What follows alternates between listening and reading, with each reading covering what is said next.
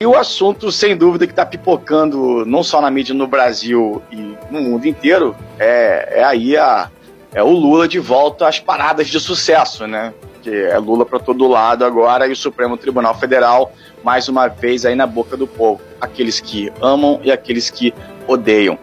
E ontem o ministro Edson Fachin, né, do Supremo Tribunal Federal, anulou aí todas as condenações do ex-presidente, o Lula, é, pela Justiça Federal no Paraná relacionadas às investigações da Operação Lava Jato. Com a decisão, Lula recupera os direitos políticos e pode voltar a disputar as eleições em 2022, agora inclusive.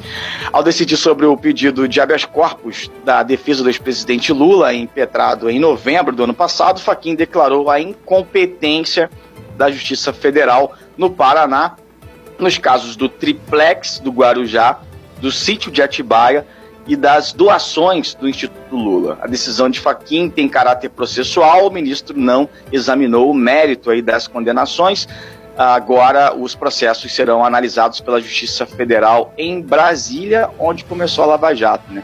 E decidirá se os atos realizados nos três processos podem ou não ser validados e reaproveitados. Essa, sem dúvida, é, foi a notícia do dia de ontem.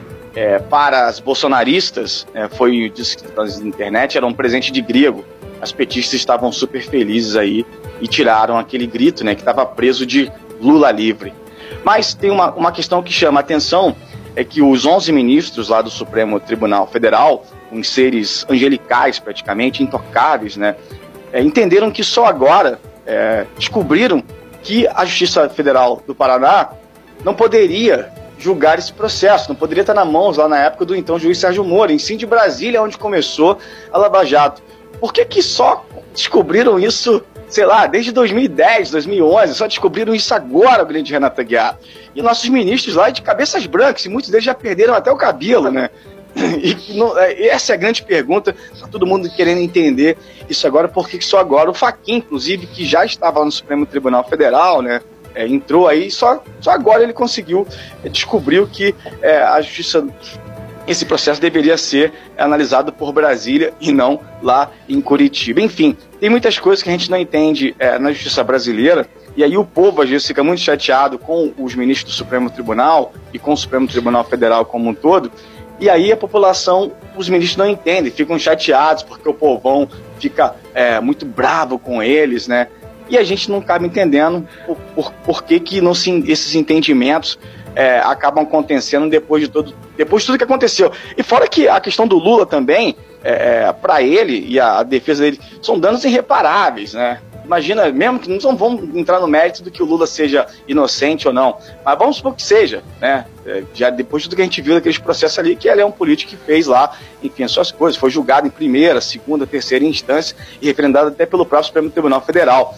Né? E aí, é irreparável para o Lula, que agora, Renata Guiar, a, a, grande questão é, mesmo que ele decida aí, né, não, disse ainda que vai ser candidato, mas provavelmente sim, mas para o Lula voltar a, a, fazer campanha nas ruas é muito difícil, né? Você vê que é, vai ter que de volta recuperar aí o seu é, prestígio diante da população como um todo, né? Antes era um presidente que andava na rua, estava nos braços do povo, em determinados lugares aí ele foi praticamente expulso abaixo de fogos.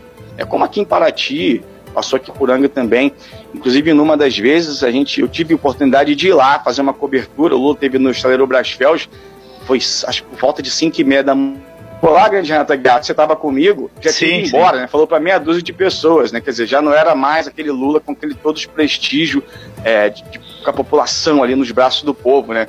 E agora, então, acho que, enfim, é uma situação muito complicada e os ministros do Supremo Tribunal Federal vão dizer agora, provavelmente, no pleno, né? Se vão referendar ou não aí essa decisão do ministro Edson Fachin, mas dizem que é irreversível, que de fato é, vão referendar, que vai estar agora nas mãos do juiz que vai receber esse processo em Brasília. Será que ele vai aproveitar tudo que já foi feito até agora? Ou vai jogar tudo aquilo que já no lixo? Ainda tem essa questão. Vão devolver, Renata Guiar, o triplex pro Lula, o sítio de Atibaia? E agora? Como é que faz? E as delações premiadas, as, todo aquele dinheiro que foi é, usado, dinheiro nosso, né?